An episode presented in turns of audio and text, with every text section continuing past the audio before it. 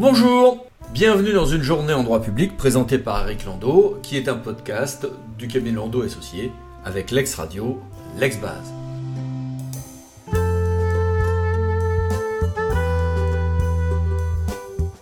Le 9 mai, le Conseil d'État a rendu deux arrêts, deux sections, à publier au recueil, et l'affaire est intéressante. Elle porte sur euh, les fameuses rénovations frauduleuses de lycées dans les années 90, pour il y a eu des sanctions pénales déjà. Et la question est de savoir si les poursuites judiciaires à l'encontre de ces entreprises ont pu être engagées dans les temps. Eh bien, à ceci, la réponse est oui, nous dit le Conseil d'État. Pourquoi? Et c'est ça qui est intéressant.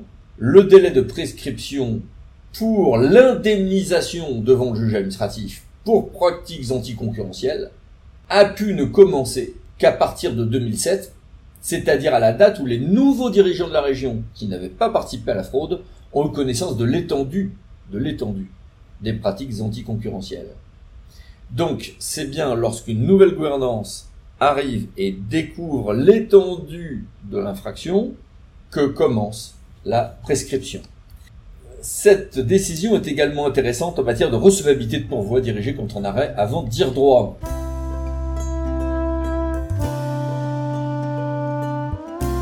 À noter aussi l'ACA de Lyon qui nous confirme qu'une personne publique qui n'est plus en charge du suivi d'un marché public, suite à un transfert de compétences, n'a pas des manquements commis par le nouvel acheteur postérieurement à ce transfert. C'est assez logique. En revanche, on rappellera qu'il y a un maintien de la qualité de partie euh, au contentieux pour les contentieux engagés à l'époque où la personne avait encore la compétence.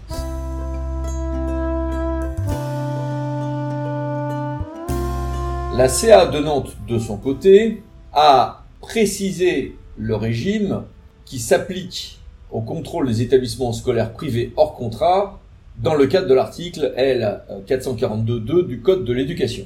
Et cette décision est intéressante sur la procédure et la possibilité de préciser les actions engagées quand on fait une mise en demeure à l'établissement privé hors contrat, et sur l'office du juge, y compris sur la mise en demeure, ensuite, hein, donc, pour les parents d'inscrire leurs enfants ailleurs.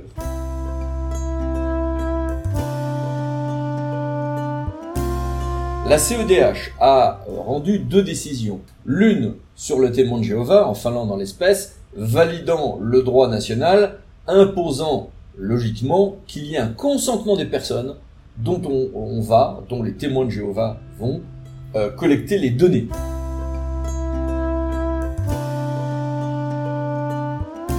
Ensuite, autre décision de la CEDH, un tout petit peu plus ancienne, sur le fait qu'il n'y a pas de violation du droit d'accès à un tribunal pour qui n'a pas tenté d'y accéder.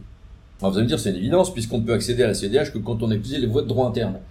Oui, mais, oui, mais, euh, le requérant, en l'occurrence le député français François Ruffin et l'association Fekir, contestait le fait que justement on ne peut pas faire de recours contre les conventions judiciaires d'intérêt public en France.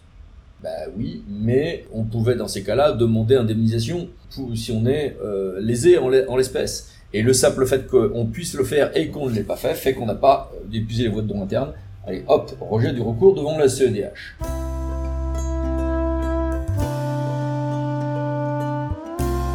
Autre décision du TA de Montpellier cette fois-ci, mais qui font écho à des décisions d'il y a quelque temps du TA de Bastia.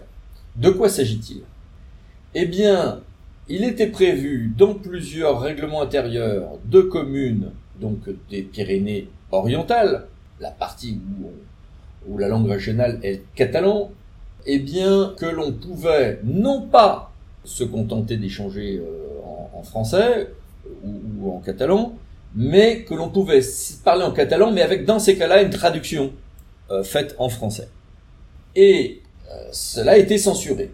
Il y a quelque temps, le théâtre Bastia avait censuré euh, la possibilité alternativement de parler corse ou français. Et là, on était certain euh, que c'était contraire donc à la Constitution, et notamment son article 2, la loi tout bon, et, etc. Voire même, hein, à supposer que ça soit encore en, en vigueur, donc l'ordonnance de Villers-Cotterêts de, 1539, mais qui a tout le moins été, disons, réactivé par la loi Toubon du 4 août 94. Surtout dans le cadre de la France qui n'a pas validé hein, euh, donc la, charte des langues régionales ou minoritaires, il n'y avait pas de doute sur le fait que dans le cas corse, c'était illégal de prévoir qu'on pouvait parler corse dans les assemblées locales à la place du français. Le cas catalan était plus subtil. On pouvait parler catalan, mais avec traduction euh, en français. Donc il n'y avait pas d'exclusion pour ceux qui ne parleraient pas la langue régionale. Ça a quand même été censuré par euh, toute une série de décisions du euh, tribunal administratif de Montpellier hier. Précisons qu'en revanche, des propos en français avec traduction simultanée en langue régionale seraient totalement des solutions légales si on transpose une décision du Conseil d'État applicable à nos cartes nationales d'identité.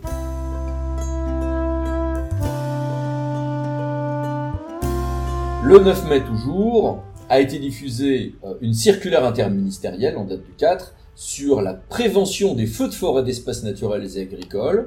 Et puis au journal officiel euh, du 10 mai 2023 se trouvent euh, trois textes, deux décrets et un arrêté sur l'inspection générale des finances. On va rappeler que les membres de l'inspection générale des finances se retrouvent comme tout le monde intégrés dans le grand corps euh, des administrateurs de l'État pour, euh, pour les cadres d'administration supérieure de la haute fonction publique, euh, sauf pour ceux qui ont refusé le transfert et, et qui sont dans des corps en voie d'extinction.